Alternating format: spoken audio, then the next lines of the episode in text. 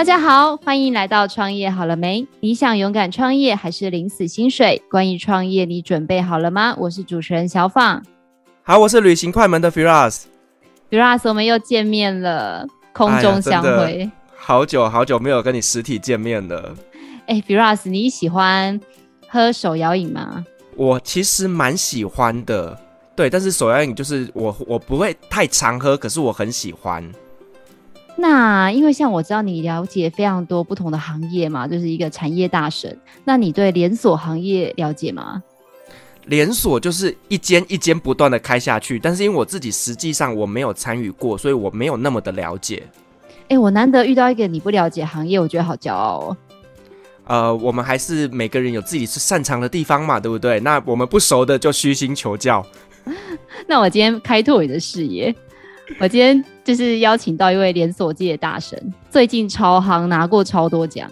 他就是我们现在最夯的1906国际股份有限公司的董事总经理 Steven 梁哲华，欢迎哲华。Hello，Hello，欢迎。嗨。那 Steven 啊，因为其实我认识你，你们公司有过非常多不同的牌子，但是那天我看你给我的那个介绍啊，1906是为什么会取这个名字啊？因为呃，台湾第一批红茶外销就是在西元一九零六年，对，这个是有记录的哦，所以我们也期许啊，我们可以把台湾在地好的茶叶从台湾发扬光大到世界各地，所以我们才取一九零六这个名字。这这也太太好深哦！我以为我以为是什么百年企业，有没有？从一九零六年成立到现在，哦、哇，有点小故事在后面，对对对。这是我们的期待啦，对。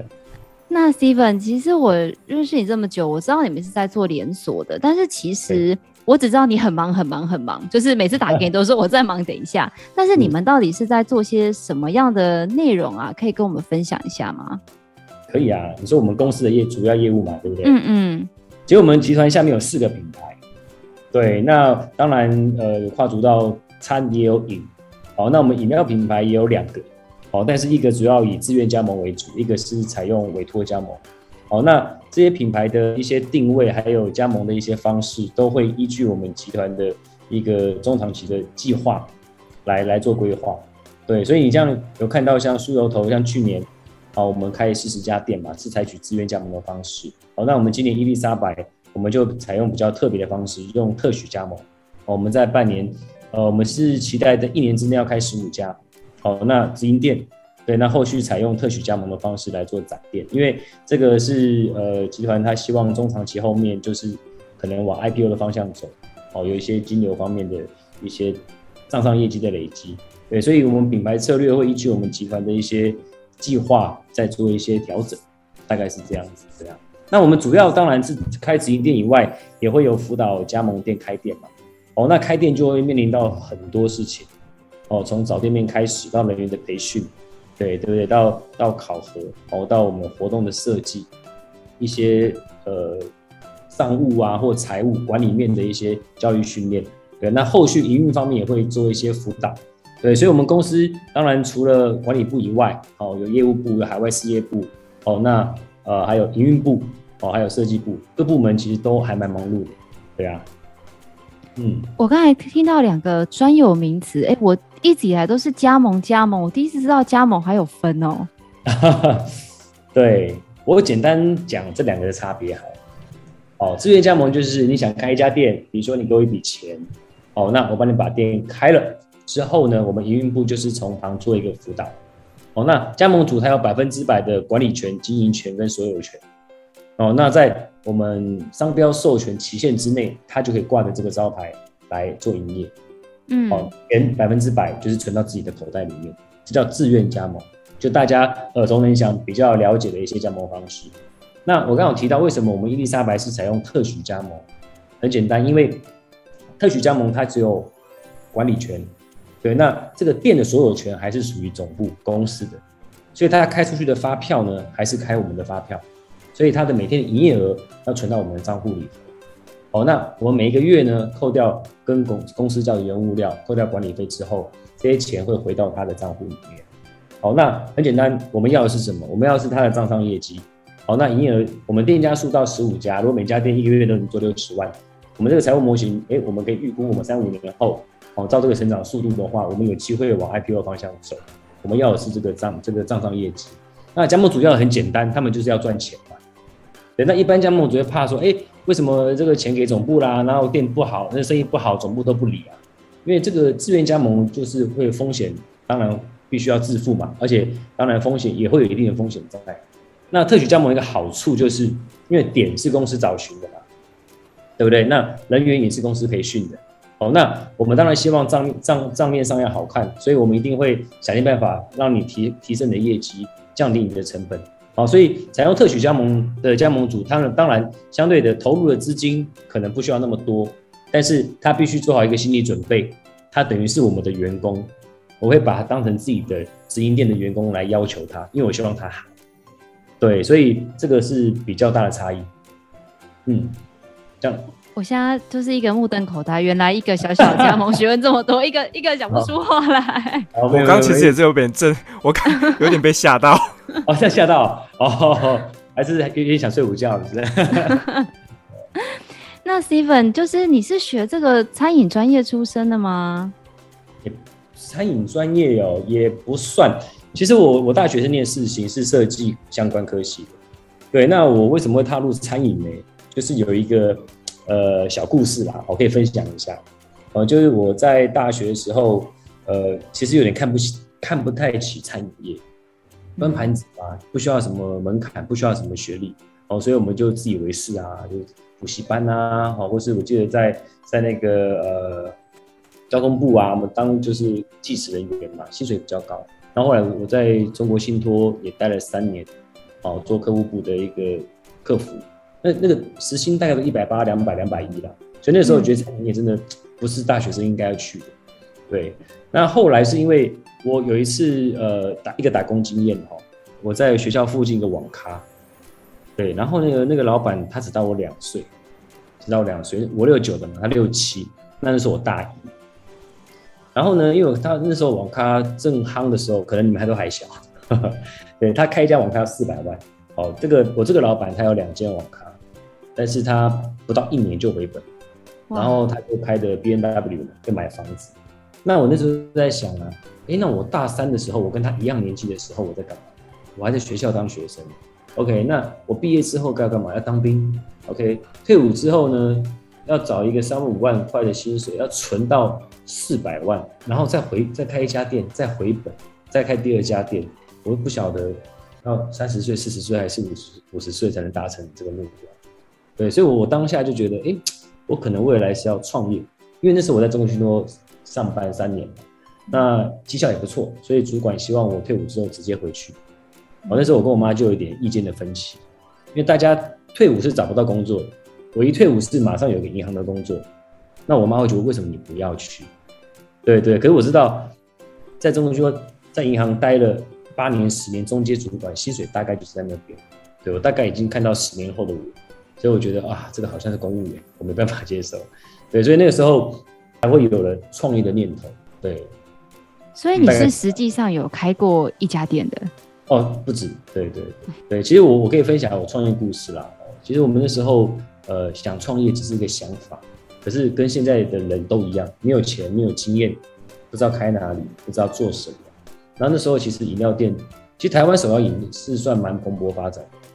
哦，那那个时候我们就选择加盟，哦，找了市面上一个加盟品牌，然后刚好，哦，那这个也是我朋友的一个学长，对，所以我们用比较优惠的价格就是加盟。那我们合约到期之后，后来我们就自创品，对，所以我们其实在台湾啊，哦，广州啊，马来西亚、越南，其实我们都有展店的经验，对，所以其实呃，目前的这些管理的弄号都是我们过去累积的一些养分。对，所以我们本身不是做餐饮，也不是学管理的。人家都说血与泪，我就说不是，是用新台币学来的教训。新台币学来的，对对对，没错没错没错。哎，请说，请说。我想想问一下哦，那是什么样的契机让你一开始就决定呃创业，就投入一个你不擅长、不熟悉的餐饮，也就是手摇饮这一块呢？其实手摇饮对创业来讲，相对门槛比较低，因为你只要付一笔授权金。他会帮你找店面，帮你做评估，然后提供教育训练，原物料都帮你找好，好，渠道帮你一条龙做好。对，那我们只要把每一杯饮料，把这个成本，哦，把这个店务做好，基本上我相我觉得相对是比较风险比较低的。然后当然也有点运气的成分，对，因为我们那时候找店面，我记得租金十二万也不便宜。哦，我我印象很深刻啊，我们前一个月全部住在店里面。对，我跟我跟我一个高中同学，两个人第一个月全部住店，住哪里嘞？就是住厨房，我们就行军床就打平，我们就睡在厨房里面，没有冷气，对啊，那男生嘛，我们就用擦澡，对啊，所以因为那时候我记得我住木栅，店在石牌，所以这个呃，如果下班回去，这个通勤每天至少花两个小时。对，那我记得我们早上八点、七八点、七点多一定要起床去市场买水果。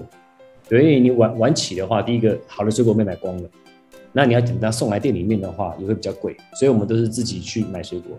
那十点开门到一直做做到晚上十二点收收班，你还要结账，还要清洁，所以一天工作时间大概十五六个小时跑不掉。对，所以前一个月在人员当然还没有稳定前，我们基本上都是租店，当时是这样。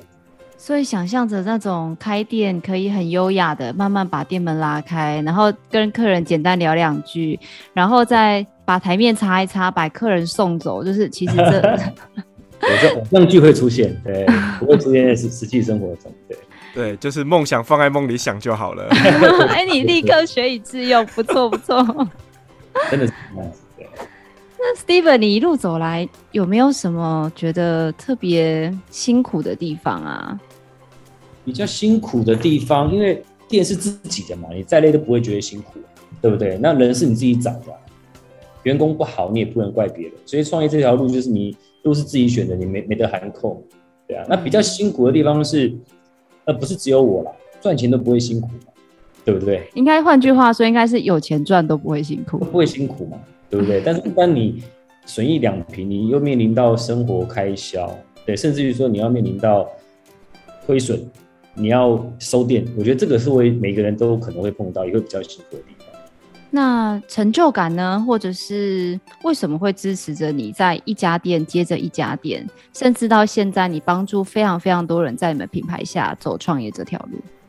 其实开店是这样子，因为呃，一个人只有两只手。一天就二十四小时，所以你一个人能做的事情是有限，对啊。所以你当你一家店稳定的时候，像我们的做法就是，哎，拉优秀的员工拉入，让他有这个参与感，好，那他也可以干到店里的账，好，那我们透过找到优秀的员工做合影，那我们才有时间跟呃余力去开第二家店，对，所以我觉得展店的一个速度啦，哈，会牵扯到第一个资金，当然不用讲。第二个，你的人手能不能准备足够？我觉得这个很重要。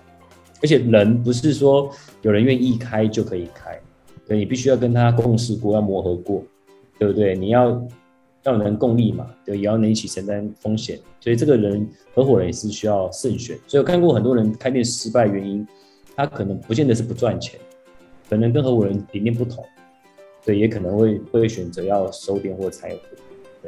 对，任何事情都是人是最重要的。嗯、你要找到跟自己理念相合的，其实也不容易啊。不容易，对啊，不容易。嗯。而且其实像你们这样子，呃，展店的方式，等于是说，呃，你们也是等于是在栽培更多，呃，呃，适合的人选，然后呢，来增加自己的品牌的知名度。对，对，所以其实这个整个来讲，你们后面的一个整个教育培训都要做到非常非常的充足。没错，对，没错，没错。但是应该这么说，就是大家都知道应该要怎么做，可是不是每个人都能做到。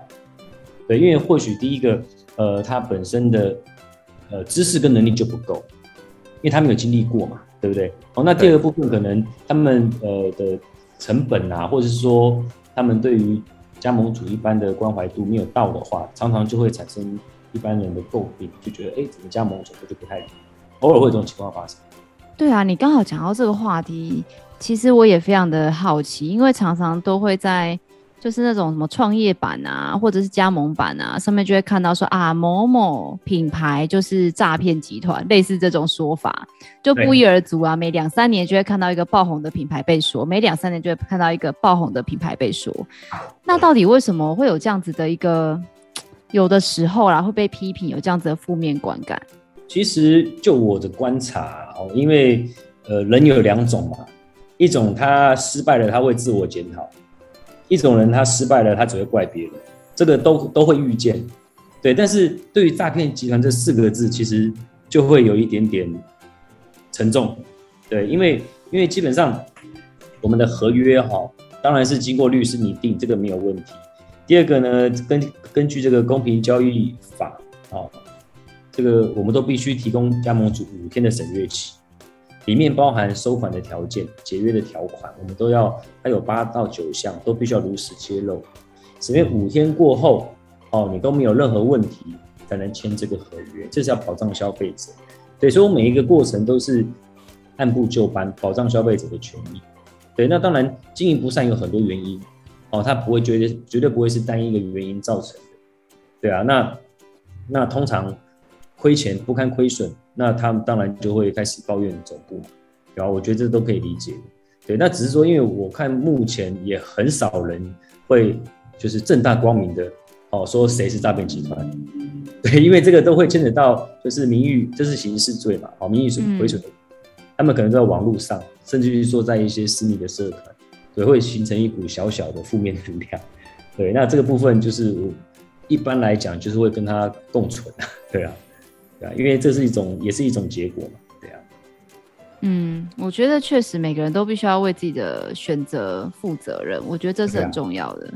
是啊，是啊，是啊。其实我觉得也跟品牌公司本身它自己的出发点有关系哦。如果说他是真的想要好好经营这个品牌，所以呢，透过这样的方式去呃找加盟，然后来增加自己的店面数量，来建立自己的品牌，都是好事。可是有些真的只是想要赚快钱，他就是赚了你的加盟金，然后呢，他赚饱了他就跑了。所以其实这个就是我外面会有很多人这样说，加盟其实就是诈骗集团。最主要的原因就是他出发点就不是一个很正派的想法。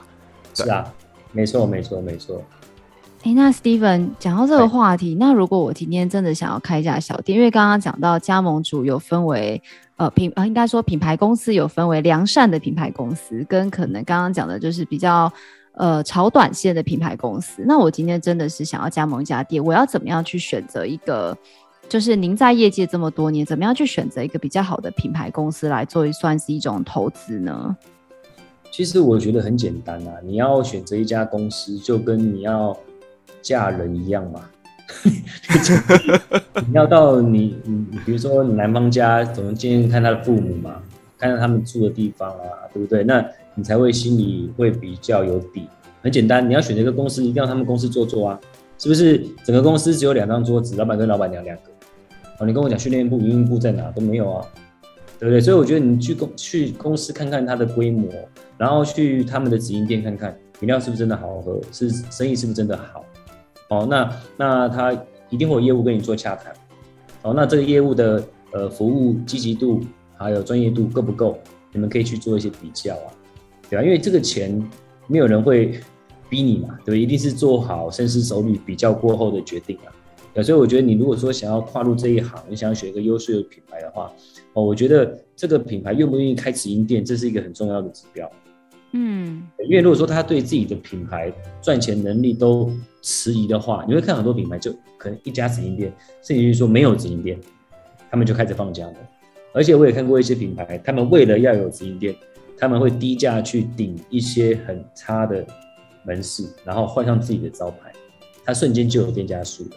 对，其实其实加盟展，如果说有机会去逛逛的话，你可以比较，呃，很多品牌他们不同的操作手法，对，都可以略知一二。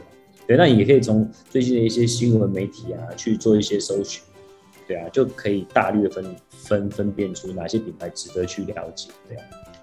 这真的是一个有回答到你问题吗？有回答到我，但是就是因为这是一门专业，我觉得 一门专业，其实还好啦，对啊。内容有点深，啊，我真的需要一点时间思考一下，是 是你知道？不然我们聊点轻松的嘛，好不好？对啊，对啊。那创业有什么好玩的？要轻松的话，好玩哦。我觉得有一些酸甜苦辣，对啊，看是要酸还是甜，还是苦还是辣，对。那听甜的啊，不是不是要轻松吗？甜是不是啊？轻松一点哦。可以啊，我可以分享啊，就是。但我我个人是比较呃保守型的投资吧，所以我前三家店有赚钱之后，我们就在因为因为那时候我住木栅嘛，后来我就在中山北路买了一栋人生中第一栋房子，对我印象很深刻，那是二十九点五平，一平三十三万。对啊，那那时候重点就是因为我买了那边，我妈妈在台北市也方便，我上班也，所以其实创业我觉得第一个就是，呃，你财务是可以自自由自理。那当然，呃，也有心酸的部分嘛。啊，我可以分享。当然，开店赚钱，当然大家都想听，对不对？我其实比较想分享我们怎么样收店，怎么样做风险的扣款，心酸的部分，对，有没有兴趣？要要听要听。好，我可以分享一家店哦，那我印象很深刻。因为我们以前开店到我们我们自己的做事的呃风格啦，就是一定是全心投入的。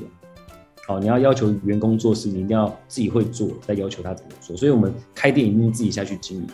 那当然赚钱不用讲，我印象很深刻，有一家店是属于一开始赚，哦，后来赔钱。那赔钱原因是因为，因为我们那时候的租金都十二万嘛。哦，那这个房东呢，我可以透露一下，因为我现在在台大念书嘛。我们在台大店、台大公馆店，大概七年前，我选择收店。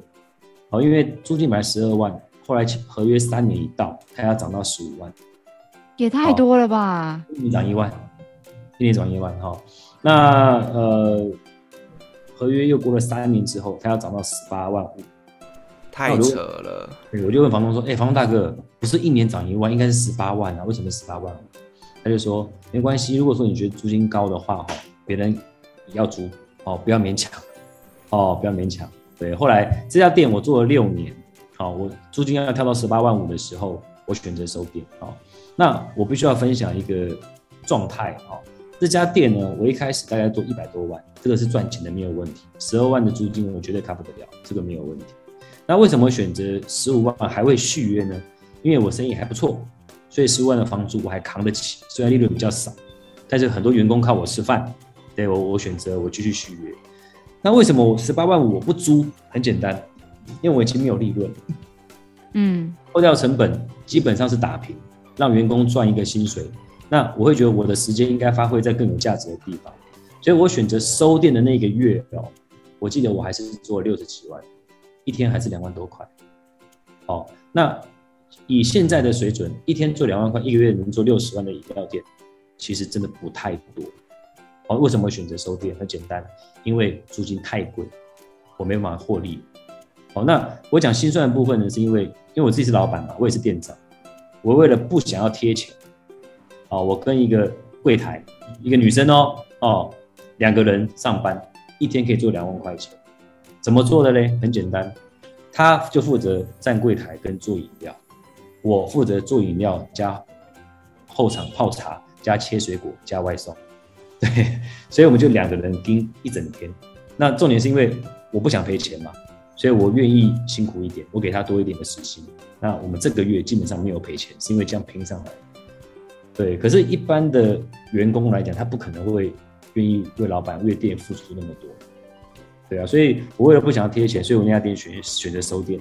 那当然运气也不错，这家店我第一个第一年就回本了。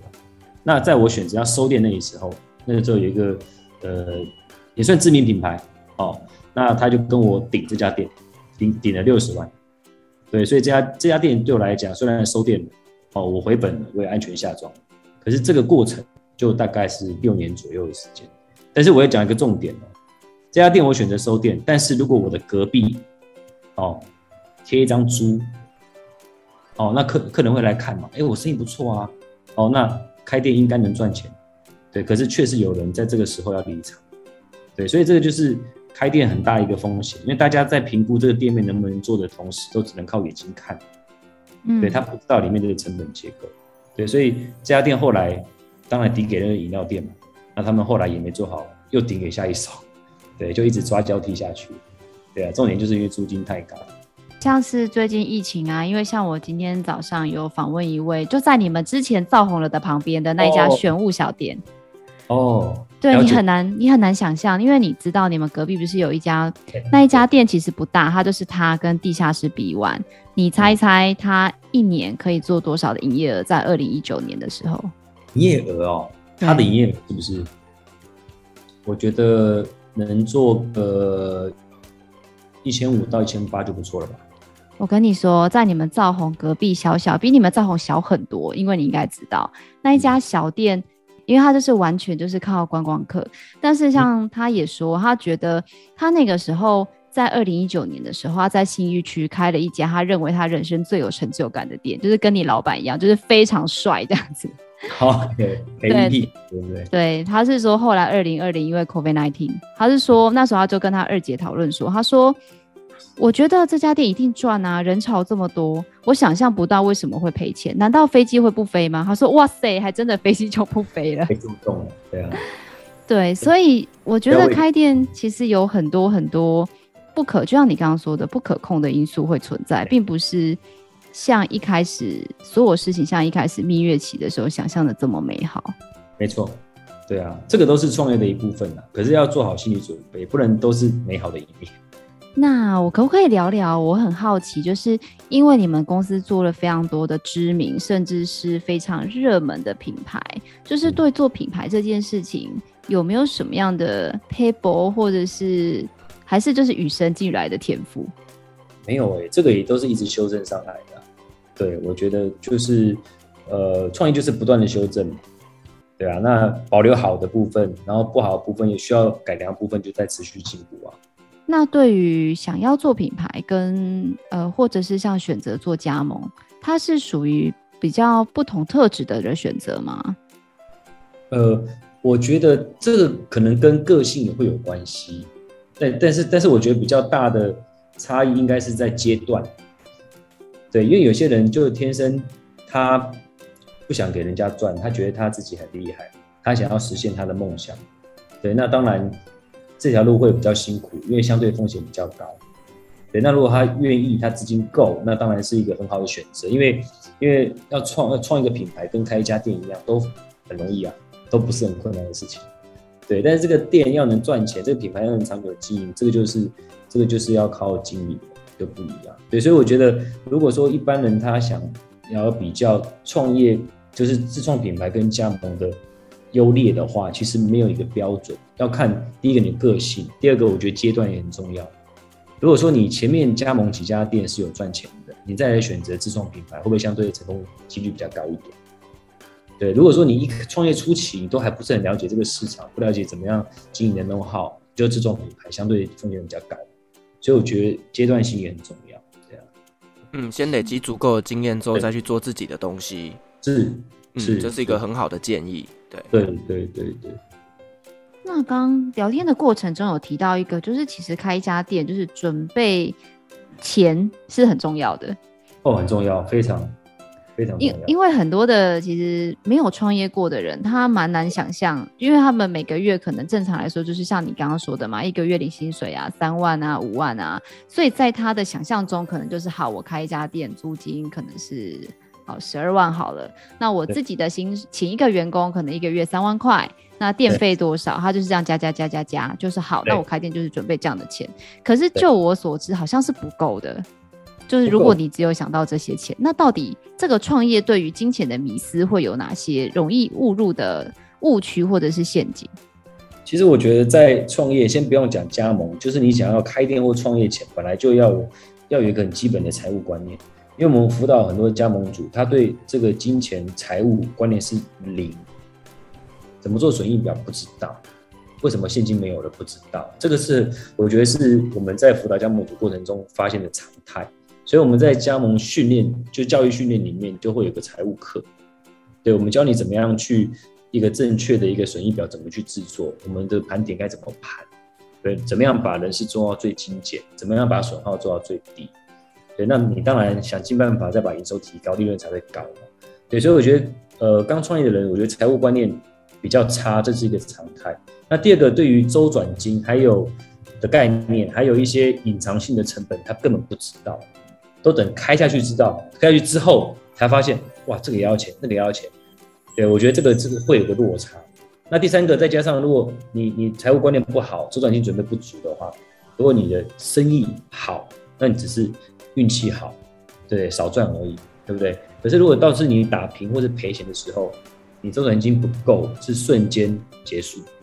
尤其是碰到租金比较贵的，或是碰到这种疫情影响的话，你是瞬间没办法周转，就是倒。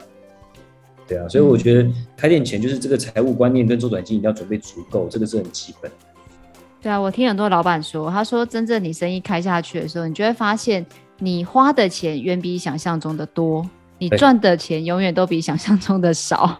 啊，少少，真的。所以这个这个就是一个风险。Firas，你今天好安静哦，还是你在思考？不是因为这。我我有一种在上课的感觉，没有，这只是聊天，好不好？上课不是这样子，好吗？你刚才不是说我丢的球你都接得住吗？不是，因为我我刚刚真的很，我脑袋在转，就是我我觉得好像在听一堂那个创业讲座一样，所以我我我太多的讯息，所以我还在整理，所以我我比较没有办法自自然的聊天。OK OK，对对对，其实只是。大概分享一下啦，如果认真要讲的话，每一个环节都可以当一堂课来上。对，其实有蛮多眉角的，对啊。那这个在加盟主决定要加盟以前，我们本来就有这个责任跟义务要让加盟主知道，哦，您不足的地方有哪些，风险在哪里？哦，这个我觉得要战战兢兢啊，不能把它想得太美好，对啊，不然很容易会被说是诈骗集团。那我蛮想要了解的，就是您刚刚有说，就是其实你们会在一开始告知加盟主很多事情。那像因为我认识你们家的品牌算蛮多年的，每一次去你们的加盟的加盟展的现场，其实你们都会非常想要了解一件事，就是你们要求你们的加盟主一定要自己下来经营。对，就是为什么会有？但我知道很多的品牌是你只要钱来，我就让你加盟。那为什么贵品牌会有这样子一个，有的时候会觉得不近人情的要求存在呢？呃，因为基基本上这个条件是我们设定的嘛，所以某个程度是我要挑选合适的人来代理我的品牌。对，因为你的店是挂上我的招牌，你做不好是毁了我的招牌，你有客数也是毁了我的招牌。对，所以呃，当你是这样子的心态的时候，你就会慎选你的加盟主。没错嘛，对啊，所以呃，我觉得全心投入这个是基本的。今天不管你是要加盟还是要自创，对，还是说你就算不是餐饮也好，我觉得这个全心投入是基本。因为很多人真的是蛮天真浪漫的，对，他就花一笔钱，对不对？找公司来帮你做规划，把你员工训练好，反正点公司也会帮你做评估嘛，对不对？货也不用担心，公司会帮你准备好，对啊，那你就准备在家里数钞票就好，对，天底下没有什么好的事情。对，都没那么好的事情。对，嗯，那 Steven 刚刚我们前面有提到，就是其实你们的品牌已经做了很多海外的一个触角了。那你们是怎么样去做到这样子海外的展店呢？其实，其实台湾手摇饮在世界上是算蛮知名的哦。因为其实你说一呃吃的部分可能会有文化啊、气候啊，或是食材的一些隔阂变化，但是你甜品、咖啡、饮料这个是。呃，在世界上接受度是很高的，尤其是代表台湾的，就是像 Bubble Tea 珍珠奶茶，对啊，这是是代表台湾，而且在海外都不错，对啊。那其实跟海外的合作上来讲，其实就跟开一家店意思是一样的，你要找到一个团队，他愿意带领着品牌，哦，在在地化的生根，这个是需要点时间去了解跟沟通，对，因为一定也有很多很天真的集团。好，那他觉得啊，反正花一笔代理金，把你的品牌弄到我国国家来，找一个营运团队、行销团队来做，就会遍地开花。天底下也没有那么好的事情，对，所以我们在寻找代理商跟寻找一家店的加盟主，其实条件都是一样。对，你有没有餐饮资历？你有没有你有没有餐饮相关资源？比如说你当地有没有一个团队啦，本身就有团队的。那第二个就是你有没有拿到好店面的能力啊？对，我可以分享一下，像我们马来西亚跟印尼，虽然疫情的期间。呃，他们的疫情还算蛮严重，但是还是持续有在计划扩店，是因为他们本身他们就是一个服饰品牌，所以资金没有问题，他们的管理团队也没有问题，他们之前也有代理过呃台湾其他的饮料品牌到当地，也开了不少家店，对，所以像这样子的代理商对我们来讲就是非常适合哦长期合作的对象，他有经验，他有资金，他有人，那理念相同，那对品牌也认同，对啊，这个就会优先合作。对，像有一些像我们陆陆续续，其实中国大陆比较明显，很多太有钱了，他们全国可能上万家店。对，对我们来讲，这代理金真是九牛一毛。我反而会觉得说，这个钱就算拿了，他做不好没差，可是对我来讲差很大，我其他地方都不用做。对，所以有时候在考量，不是只是钱的层面，而是要看能不能共同一起长期的合作发展比较重要。通常都是海外的代理商主动来找你们，还是你们有想要去扩展什么样的国家，你们再去当地做考察呢？没有没有没有，其实一大大部分都是会主动跟我们做接触。对，那当然海外的部分还会牵扯到一个商标的问题。对，那我可以分享一下我之前呃经营的品牌嘛，我们在大陆那时候台湾正好的时候，我们在大陆要展店，后来我们去品牌要拿去注册的时候，才发现哎，这个品牌已经被人家注册了。那我再看看注册的时间点，刚好是我们刚创业那时候生意最好的时候。对，那再看看到底是谁注册，是一个台湾人注册。哦，那我们想说，哎，那这个，那我们想说，那如果我们在大陆要发展这个品牌，我们是不是要把这个商标拿回来，我才有办法在当地去发展？对，那我们就透过律师跟对方的律师去接触。对啊，那后来当然谈了一个他能接受，我也能接受的价钱，才把这个商标权利买回来。只是说他第一句话就是问，你怎么现在才来找我？就代表你很久了，等你很久了，对。这很多的网站啊，不是你只要一过期没有立刻付费，然后就立刻被那个网站蟑螂买走。我记得他的开价很高哦，他都是开什么一千美金到三千美金，你就不过就是要我一个官网，它就是一个连接，然后但是你要把它换掉，你又很麻烦。一个品牌可能是不是三三五千块美金可以解，也是一个经验分享，因为。因为那个时候我们在创业的时候，完全没有想到想到商标这件事情，也没有想到我们有可能会往海外发展这件事情。可是那时候他可能看上我们，哎，有这个潜力，他就先商标。那这个也是我们现在我们会全球商标布局的一个主因，因为我们以前吃过亏嘛。那现在只要是有机会发展区域，我们一定先把商标拿下来，这种事情就不会再发生。这真的是。企业要达到一个规模，就会去考虑的事情。对，对，对，对，对，对，而且你要拿商标，其实这个成本每个国家都要拿，不低。嗯、对，所以你要做海外代理国际品牌的话，其实基本上成本跟风险是有。但我觉得你们的品牌在视觉的设计上，我觉得蛮特别的，因为台湾最近吹起一股风，叫做“越在地越国际”。我不知道越在地越国际。对.所以你就会发现。当然，我们必须要鼓励有的业者是真的做的很棒，把在地化的文化跟风情，像是前阵子很流行的那个茄子袋，我不知道 Steven 知不知道，就是这就是一个蛮好的，我觉得在地的呈现。但是也是有很多做的不好的，就是什么犄犄角角奇怪的东西都拿出来，然后就说哦，这就是我们所谓的本土化。但我发现你们家的商标很特别的是，它有在地的元素，可是它又模糊了。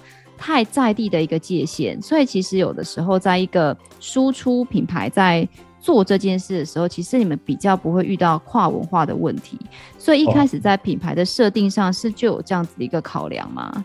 哦，其实我们一开始在做品牌设定的市场就不是只在台湾，对，所以我们对于品牌的颜色哦，或是名称、英文名字、logo，其实我们就是以国际布局来做规划。像像一般，其实其实这个也是怎么讲？呃，结果论呐，讲坦白，因为有时候你代表中国文化，其实在在海外是比较吃香的。对，像有些有一些品牌，他们就走中国风嘛，对啊。那对于就是外国人来讲，他们觉得哎、中国风现在很流行，他们就是要来买。他可能不是为了你这个饮料好不好喝，他就是为了一个风潮，对啊。所以这个要看你想发展的区域啦，对啊。嗯。那未来在公司的，因为像你们在做加盟这块很成熟，品牌越来越多。那在整个集团的营运上，有没有什么样的 vision，或者是特别想要从呃再扩张的一个领域？我们长我们长程的目标，海外上来讲，还是希望在，因为东南亚目前已经布局了嘛，希望在欧美，因为现在美国、加拿大也在谈，哦，那英国其实也有在接触，我们当然还是希望触角可以再延伸出去。那在国内的话，我们还是希望可以找到更多优秀的伙伴哦。那呃，未来有机会可以往 IPO 方向走，这个是我们在国内未来五年的一个期待。对啊，也还在努力中啊。Firas 土耳其喝不喝手摇椅？我才刚正想提这件事情呢。我我在土耳其待那么多年的经验哦，其实土耳其的手摇饮是开一间倒一间哦，真的哦哦。嗯就是我觉得中东国家在推广手摇、推广饮食上面是比较不容易的，因为他们很怕吃到非清真的东西，哦，那尤其是珍珠有没有哦哦，那个不知道什么东西哦，所以他们不太敢吃。所以、嗯、呃，早期的土耳其其实有尝试过开台湾的手摇饮店，但可能是因为是土耳其人开的，所以可能口味上就不是那么的到地，那就是都没有经营的好。嗯、那到了两三年前，有一个台湾的人，台湾人到那边开了第一间，然后才慢慢的有经营起来，就是类似用完美的概念去经营它。是是是是，所以可以尝试看看，但是我觉得饮食习惯可能还会还是比较关键性的地方。对，真的真的，因为你刚刚讲一个很重要的地方，就是在那个清真认证。没错，因为我们现在我们现在正要出一批货到印尼嘛。哦，那印尼的话，其实他们就有要求这个东西，因为基本上你没有经过这个认证，他们当地人是不会买的，而且你也进不了他们国家。对，而且还有个台面下，就是因为东南亚他们。在海关这边哦，收黑钱的情况比较比较多一点，对，所以有很多进出口的一些眉眉角角也是要克服，对啊，嗯，这个就真的是国际贸易上会常出现的一些小问题，是都要去留意的。对对对对对对，没错。啊，还有一个就是 Steven，你之前有跟我说过，就是如果要创业，或者是像你们这样子的一个业态，其实想好退场机制很重要。嗯。对，那因为其实不好意思，我的行业就是公关公司，我比较难去想象你们所谓的退场机制。大概一般来说，我要哪一些的心理预期？比如说刚刚讲的亲力亲为，或者是什么样的，就是什么样的准备，就代表我准备好 ready 了，我可以来迎接一家店这样子。其实我觉得，呃，这个就是一个风险的评估啦。对，因为呃，刚刚讲是说退场机制嘛，对不对？对就代表说，如果说这个店的经营的过程不是这么的顺利的话，哦，你你的周转金准备多少？你愿意烧多久？哦，这个你心里要有底。比如说，现在碰到这个疫情的影响，如果哎店没有生意，员工薪水也要付，对不对？那你能撑几个月？这个自己要先做试算。那第二个部分就是说，因为有些人选择合伙，那合伙他会面临到一些风险，就是当意见不合的时候该怎么办？对，所以我看过很多他们不愉快收场的，基本上都是第一个，他们本身就口头讲讲没有打合约。好，那那第二个他的股权设计就一半一半嘛，谁说了算？没有没有人讲，对不对？所以，那第三个就是说，就是一个呃退股的一个机制，也没有在合约里面讲得很清楚的话，你只要面临到生意生生意不如预期的时候，很容易就会，因为人碰到钱这件事情就会很敏感。对，不愉快就结束了，对啊，所以我觉得，我觉得观念的理由有就是很多啦，对啊，但是讲到一个风险控管，就是你的财务观念要有，周转金要准备足够，然后跟你的股东的合伙的协议的退场机制要写得很清楚。好，那当然这个也要看个人的一个状态跟能力，对不对？有些人他他这家店倒了没有关系嘛，他在找工作就好，不会影响生活。但有些人这笔钱是借来的。他倒了，他房子要被拍卖的，所以这个是每一个人状态跟风险评估的条件是不太一样。对，那当然这也要牵扯到性格，因为我有我有我有观察过一些、哦，他们 加盟店生意好，他会开二店三店的人，对，那他们可能不是很有钱的人，但是他们是很愿意，也愿意敢去借钱，也愿意亲力亲为去投入，然后赚了钱再开分店。那我反而看有一些他们店哦。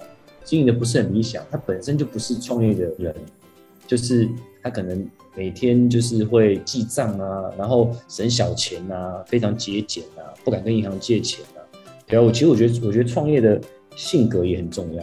如果你本身就不是创业，就是没有那个创业家精神，或者是说冒险犯难、勇于突破这一种，对对对对对，那他可能不太适合。可有些人天生就是他不怕赔，他也他也不怕累，对啊，大不了就什么都没有，烂命一条，对，他就是跟你拼了。我觉得，我觉得这个精神会在创业这条路会比较容易，比较容易走得比较远一点。等于是他的抗压性以及呃抵抗风险的一个能力会比人家更优秀一点点。对，但其实这这样子的一个特质是很适合拿来做创业的。对，对，所以开房间有一些人格分析嘛，我记得我看过有杂志，它有五十道题目。你只要做完之后，他会给你一个分数，让你知道你适不适合创业，对吧？所以这些我有时候上课也会给学生做一些这样子的一些，让他了解到底自己适不适合。那如果不适合又想创业怎么办？没有关系，就是去补足自己不足的地方就可以，或者做一些相对来讲风险性比较不会这么大的一个创业。对，是是是是是。像我觉得我们辅导家母组创业，其实我们的原意就希望说，哎，我们可以帮你找到好的位置，你不会开店没有关系，我们会帮你，对，装潢跟物料都帮你搞定。好，资金不够，我找银行帮你做清创。对，那你营运过后，我们营运部还会从旁做辅导。那这相对就是你要跟自创品牌来讲，是不是风险性相对会比较低一点？啊，还有一个就是。刚刚讲到创业找人手是很重要一件事，那 Steven 能不能就有没有什么？你这么有经验，有没有一些跟员工相处的教战手册啊？其实员工是这样子哈，你要让他觉得这边是除了赚到钱以外，还有一些收获，他们才会留下来。对，不然一样时薪一百六，隔壁只要一六五，他就过去了，他为什么留在这边？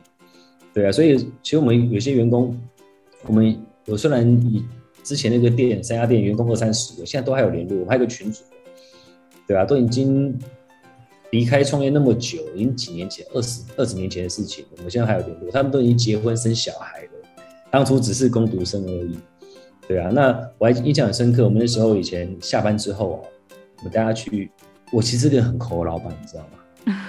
看不出来，我没有什么年终奖金的，对我，你你下班我绝对叫你留下来帮忙。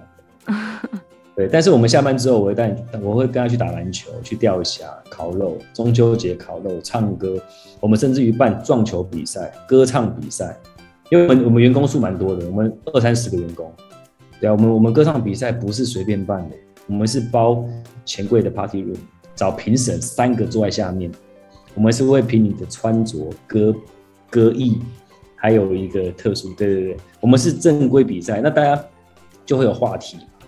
对不对？下班之后就约唱歌啊，对啊，唱歌就练歌啊，然后讨论服装要穿什么。对啊，我们还办办过撞球比赛，哎，我们撞球比赛是会排赛程出来的，我们包场，真的，我们包场，然后然后就是赛程表要画上去的，对啊，那你就大家觉得好玩嘛？对啊，那那当然，那这个就是一个凝聚力啊，对啊，这真的是，因为其实公关公司很苦。因为公关公司不太可能让你拿什么高薪之类的，因为对。你也知道，我们 就是毛利不高这样，所以我们都说怎么样把公关公司搞得好，就是搞社团化经营，对，就是经营啊，对不对？对，就是我们就是拉拉队的队长，带着一群小朋友一起玩这样子，不花钱就花时间嘛，像我们是没有钱就只能花时间跟他玩，没有钱就放感情这样，对对对，放感情放感情，对对对。我们我们员工也很多，就是呃后来在一起，后来结婚生小孩都有。对啊，对啊。嗯，没有办法让他赚大钱，但至少要让他喜欢这里，这样他才不会走。哎，对对对对对对对对。那、啊、当然有时候也是要给他一个梦啦。啊，因为我们真的对于绩效好、愿意想要创业的的员工，我们也很乐意哦把股份释放给他。那他对他的收入有增加，那他也愿意亲力去做。那我觉得这个都是双赢。哎呦，我觉得今天这一场很棒哎，Firas，我难得看到你都讲不出话来，我觉得好得意，我终于邀到一个让你讲不出话的来宾。哎，我真的不容易耶，不是因为太太专业了，然后有时候我我脑袋转不还跟不上。然后我还没有办法想象说，我下一个问题要问什么，因为我还在吸收前面的东西。那像我平常我在主持节目的时候，是来宾在讲的时候，其实我脑袋已经跑到后面去，我接下来要问的问题。是是是。对，所以我今天讲不出话，是我脑袋还在消化中。没有没有没有，就分享，简单分享，收获很多，收获很多 啊！还有不好意思，我问题很多，因为我真的对那个 Steven 很好奇。Steven 像。我知道你已经结婚，然后有一个很可爱的女儿嘛，然后你现在又是谢谢你推坑我去念书。那我知道 你现在也念到硕二、硕三了。那你工作这么忙，你怎么去平衡你的工作、学业跟家庭的时间？真的很难。哎、欸，你你终于讲不出话来了，嗯、得意。对，因为这个 不是、啊，因为因为这个就是，嗯，因为当然每个面向都要兼顾到，都想把它做好。但是最重要的难题就是时间的分配啊，对，时间分配，因为你工作本来就很忙碌的，对，那你课业好不容易考上，花了那么多钱，当然不可能就是 随随便便去嘛，对不对？那你现在家家庭的部分，女儿也才四五岁，最需要陪伴的时候，对啊，所以都很重要，对啊，那就是就牺牲自己的时间呐，对啊，就只能这样子。那我个人的私人问题想要请教，就是因为像我是女孩子嘛，那你在跟另一半的沟通上是怎么样取得另一半的一个理解跟支持？呃，当然你做这些规划之前就会先讨论过嘛。